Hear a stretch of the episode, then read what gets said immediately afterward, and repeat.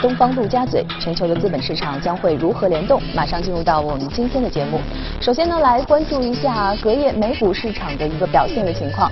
道琼斯指数呢上涨了百分之零点零三，纳斯达克上涨了百分之零点一九，而标普五百指数呢上涨了百分之零点一五。好的，那么具体情况呢，我们马上要连线到的是第一财经驻纽交所的记者李爱玲。李爱玲，早上好。主持人首先来关注几只个股的消息。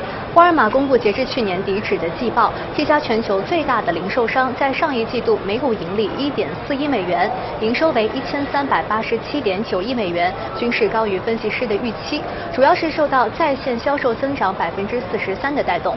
美国同店销售增长4.2%，全年来看，电商业务的增速将维持40%的高水平，并且维持今年的销售展望不变。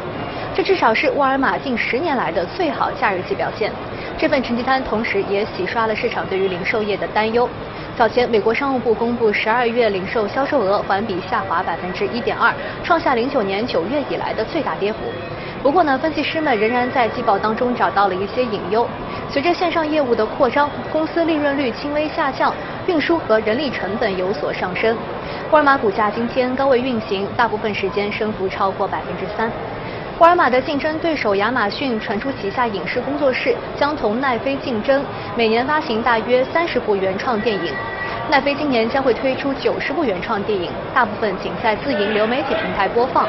加入战局的还有苹果，今年将会花费超过十亿美元制作原创节目，并邀请好莱坞的一线演员加盟。亚马逊升幅超过百分之一，奈飞一度升百分之二，苹果股价震荡。美股已经连涨八周，后市将会何去何从？MKM Partners 分析师就表示，美国的主要股指开始重回长期均线上方。目前标普五百指数已经突破两百天移动平均线。不仅如此，成分股当中的一半以上都在两百天移动平均线的上方运行。他表示，历史数据显示，该指数经历超卖之后重获上涨动能，趋势将可继续维持一段时间。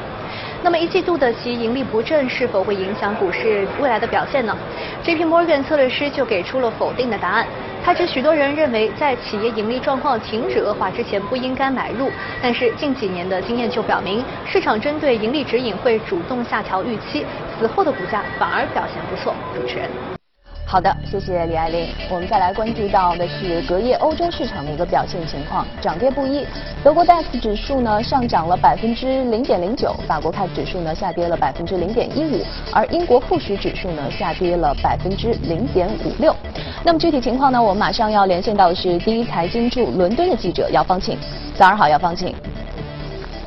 好的，主持人，欧洲股市昨天全线下跌。上周末，美国商务部向总统特朗普提交了一份报告，意在调查进口汽车是否对美国国家安全构成威胁，其结果可能导致美国向销往本土的进口汽车及汽车零部件征收高额关税，以汽车出口为重的德国将会受到牵连。此外，HSBC 公布了不及预期的财报表现，股价大跌了百分之四点五，接近两年以来最差表现，拉动整个银行股下跌了百分之一点五。法斯托克六百指数收盘下跌了百分之零点二六。英国主要公司纷纷开始为无协议脱欧做准备。英国高等法院昨天批准了英国第二大保险公司英杰华在英国脱欧之前，把九十亿英镑的资产从英国转移到爱尔兰。而英国的国民西敏寺银行在周五也将提出类。类似的申请，有消息称，如果出现无协议脱欧的情况，英国央行已经准备好了紧急注资。英国富时一百指数收盘下跌了百分之零点五八。不过，昨天公布的最新数据显示，在英国脱欧之前，劳动力市场依然保持活跃。二零一八年年末，薪酬增长达到十年来最快速度，新的就业机会也很充沛。主持人。好的，谢谢姚方庆。在回顾了隔夜美国和欧洲市场的表现之后呢，进入到我们今天的全球关注。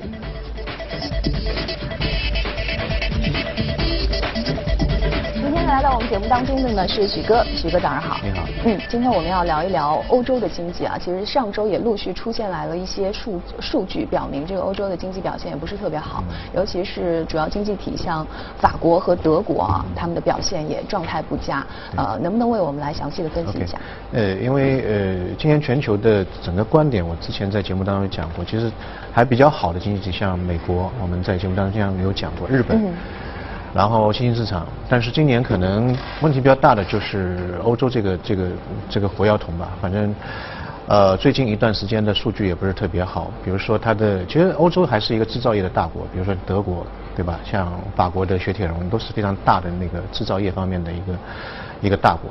呃，它的那个采购经理人指数就 PMI 这个数据其实不是特别好啊，也是最近四个月是连续下跌，大概从五十二点七一直跌到现在五十一，也是在次贷危机时候最低点了啊。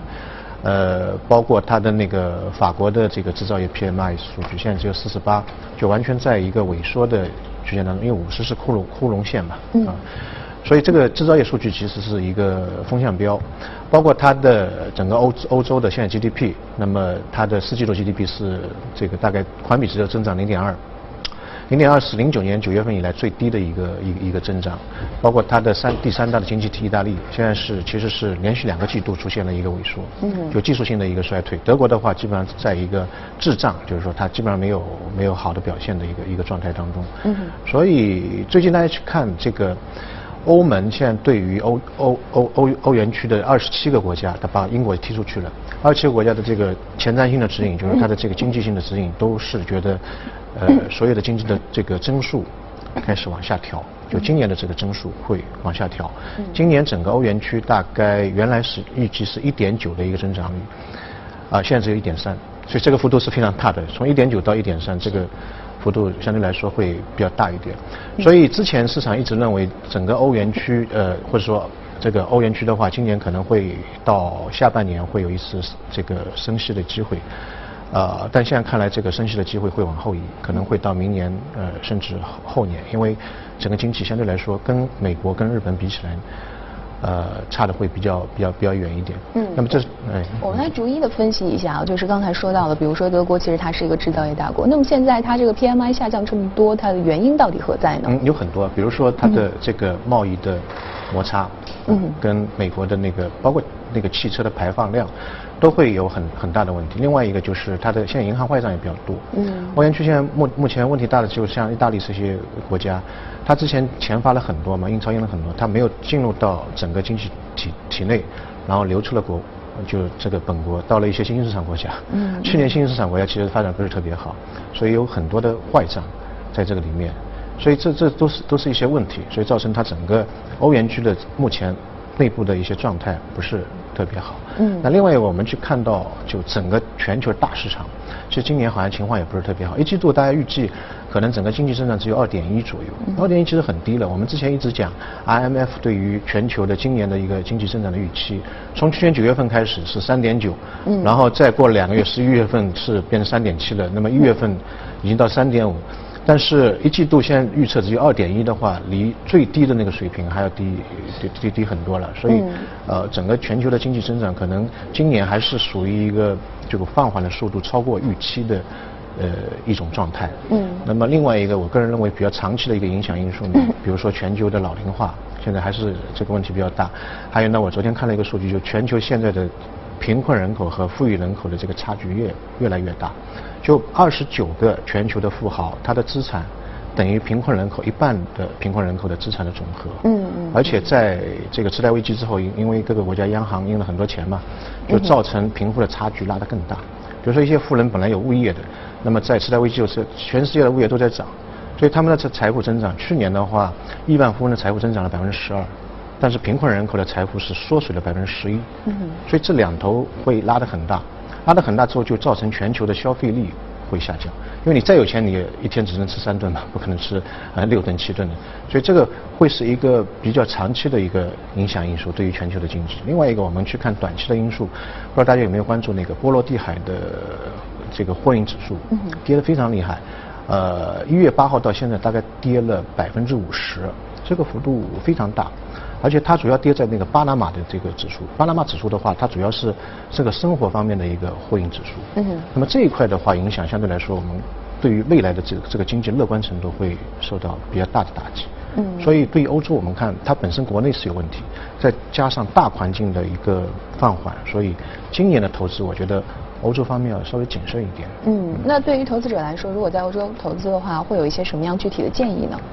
呃，我个人觉得还是要去投那个比较头部的那些国家，比如说呃德国或者说法国，法国当然现在现在也有一些问题，比如它黄黄背心的那个政治运动，但这些相对来说会比较稳定一点。嗯嗯，好，那接下来呢，我们再来看看今天的美股放大镜。今天我们要聊到的这只个股呢是联邦快递，呃，是快递物流产业的这样的一只股票啊。联邦快递，联邦快递其实，呃，先讲一个花絮，我不知道大家有没有看过二零零零年十二月份的一一本美国片，叫做《呃荒岛求生》，嗯，Tom Hanks 演的《荒岛求生》是好久之前的一部片子了。对对对，蛮蛮久。他就是，呃，是一个快递员，然后就开飞机的时候呢，飞机失事。然后就跌落到那个荒岛里面，跟他女朋友两个人，然后就对人生有个思考啊，对财富有个思考。最后被救起来之后，又把那个快递送回到那个客户手上。嗯哼。那么讲的那个快递公司就是这个这个联联邦快递，所以之后的话，联邦快递的这个知名度就在全世界是有一个很大的提高。但奇怪的是，当时那个股价没有出现任何的一个上涨。呃，在那个电影上映对，而且也不是一个植入，就是也不是一个广告植入，就是联邦快递没有给给这个制片商一分钱 啊，所以之后的话，呃，一直到第二年，大概二零二零零一年十月份之后，这个股价才出现一个比较大的一个上升。所以这些比较花絮的花边的新闻，其实对股价真正的没有什么太大的影响的。但这家公司其实呃做的还是蛮大的，它是全全美第二大的。呃，物流公司吧，物流快递公司，第一大的是 UPS，应该大家也也也耳熟能详的，非常大的一家。当然，最大的没有上市的是美国邮政，啊，美国邮政是国有的，但是 UPS 跟呃 FE F FED 的话，它是一个民营的一个企业，是个人的一个企业。一九七一年的时候，呃，开始成立的，它在全球大概二百二十个国家有业务。啊，什么概念呢？全世界的这个国家一共是二百三十三个国家，所以绝大部分的国家。都是被它覆盖了，嗯，啊，全球的五百强，五百强，所以它这个国际的业务量一定也是占比是比较大的，国际业务量非常大，嗯，所以大家可以看去年它的股价表现不是特别好，呃，它最近的十年当中涨了五倍，但是去年的话跌了百分之三十四，好像百分之三十四，嗯，啊，原因就在于呃这个美国的这个贸易保护主义，所以造成它的国际业务，特别国际的货运业务。有非常大的一个一个一一个下跌，去年十二月八号一天就跌了百分之十二，也蛮大的，蛮蛮大的一个跌，就是他对自己的盈利预测有一个非常大的下调。这个下调就就是因为美国的这个贸易保护主义，所以造成它的特别在海外那块业务有非常大的一个缩水的一个一个状状态。嗯。那么我个人认为，其实美国的这个快递行业或者物流行业的增长潜力并不是特别大，跟中国比起来。呃，相对来说会会小一点，因为现在全世界的这个物流行业它有一个增长点，就是那个我们知道电商，嗯，没错，像美国的亚马逊啊，中国的淘宝或者京东，但美国的电商它的发展相对来说会，呃，跟中国没有办法相比，它的每一年的复合增长率是百分之十三左右，中国大概能够达到六十。嗯，所以呃，美国的这个快递的增长，它的这个和电商的发展其实没什么太大关系。呃，也有，但是没有像中国那么大。它的这个件数的增长百分之四十八来自于电商，但中国的话是百分之七十五来来自于电商。另外一个，美国的这个基数人口基数小嘛，中国基本上是美国的人口的四倍，所以中国的人口特别小镇青年特别多，他这个网上购物的这个欲望是相对来说会。比较大一点，另外一个呢，美国就是它在电商这一块的快件的这个收费会低一点，大概低百分之三十五左右。嗯，还有一个呢，就是美国的这些电商，它常常有自有的那个物流和快递，比如说亚马逊。亚马逊它就有六十四架飞机，它自自己就就就建立一个物流中心，所以它不会使用第三方的。对，它它也有，就是它大概百分之十五它是自己派发的，哦，百分之八十五可能通过第三方，所以这个量相对来说会小一点。然后各个大的这个公司之间的这个竞争。一起提价，这个相对来说会多一点。嗯，所以电商对美国的这个物流的行业的影响没有像中国那么大。嗯，而中国的话，我个人认为未来的这个空间会相对来说会比较大一点，因为现在这个头部效应还不是特别多。美国三大公司就美国邮政、有 PS 跟那个美呃那个联联邦快递，占到整个市场百分之九十以上。嗯，所以它基本上已经完成了这个头部的整合。但中国的话，大概只有百分之四十左右。嗯，所以未来这个头部整合之后，我们可以看到一些头部的企业。啊，它未来的生长空间会会会非常大。其实我们从估值上来看，美国像这个联邦快递，它只有 P 值只有九倍，觉得非常低了，已经非常低了。中国的话，基本上像申通是十四倍，呃，像顺丰的话有将近四十倍左右。将近四十倍左右，所以中国未来的这个行业，因为它大家非常看好嘛，所以估值会比较高一点。这个行业的发展会会会非常快，包括我们未来大家可以看到农村农村的那个电商的发展，这一块是蓝海，还会带动整个快快递行业的一个。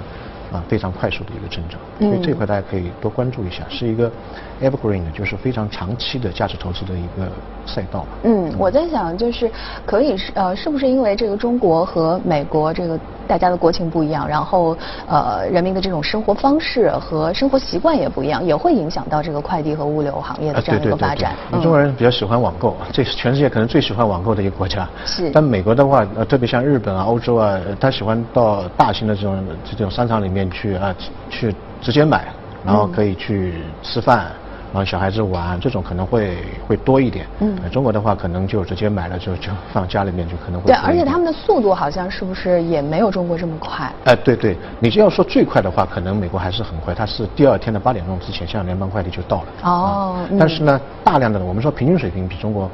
呃，慢了很多，因为它的整个物流也好，呃，人员的工资成本也好，包括它的基建，呃，高速公路，啊，铁路，这个比中国可能基建方面会差一点。所以特朗普说，我们第三块派就是打基建的派。嗯嗯。所以也就是说，未来这个物流行业，其实在美国这样的一个发展，邮政物流的话，可能会增长受到一定的局限。但是在中国的话，还是会。对中国的整个基建好嘛？你看高铁，高铁解决一部分物流，对吧？高速公路。这个基建的水平，我我之前也去过美国，觉得，呃，在这种高速公路或者说铁路方面的这个速度方面，中国比美国可能要快一点。嗯，好，谢谢许哥今天为我们的解读。我们再来关注一则消息：近日，美国航天局公布了重返月球计划的路线图，并同时号召美国私营企业参与到这项计划当中来。美国航天局局长布里登斯廷日前宣布，重返月球计划分三个阶段。首先，美国航天局将于2024年进行第一次任务，包括登陆舱从月球轨道空间站出发，在月球表面着陆。2026年将进行第二次任务，着陆器由登陆舱和上升舱组成，转运飞船先将着陆器运到距离月球表面100公里的环月轨道上，着陆器着陆开展探测任务，任务结束后再由上升舱提供动力返回月球轨道空间站。二零二八年，四名宇航员将按照上述技术方案重返月球，并在月球上停留七天。同时，这三个阶段的几个发射过程将启用商用火箭。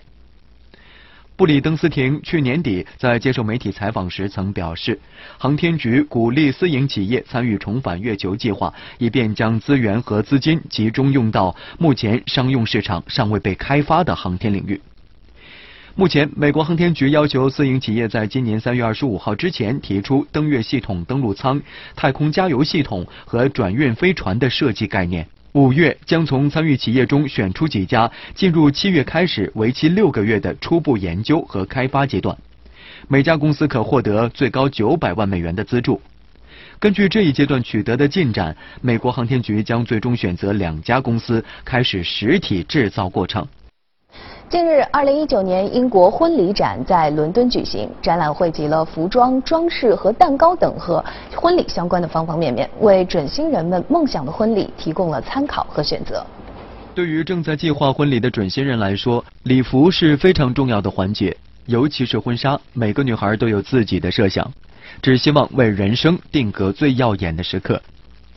本届婚礼展上展出的婚纱是2019年春夏季系列，经典的传统款式仍然受追捧，但同时也有不少准新娘会选择披风之类的配饰，为造型加入一点现代元素。在规划婚礼时，很多人会参考名人的婚礼，比如英国哈里王子去年五月的婚礼，今年仍具有影响力。这种影响不仅是在婚纱选择方面，婚礼蛋糕也同样会追随风潮。展会上，这个奶酪蛋糕很是博眼球，每一层都用不同奶酪制作，不但造型可爱，颜色搭配也很讨喜，适合婚礼气氛。在提倡环保的今天，可持续也成了婚礼设计的关键词。这座展台上展示了五颜六色的干花瓣，都是人工采集的野花花瓣，它们可替代撒向新人的彩色纸屑，也可以作为装饰品随意撒在婚宴桌上。婚礼装饰方面，社交媒体网红照片中极具人气的人造树林、室内烟花是不少人的选择。另外，这种小货车改造的酒水吧，因为可以根据婚礼随意改换风格、个性化定制，所以也颇受欢迎。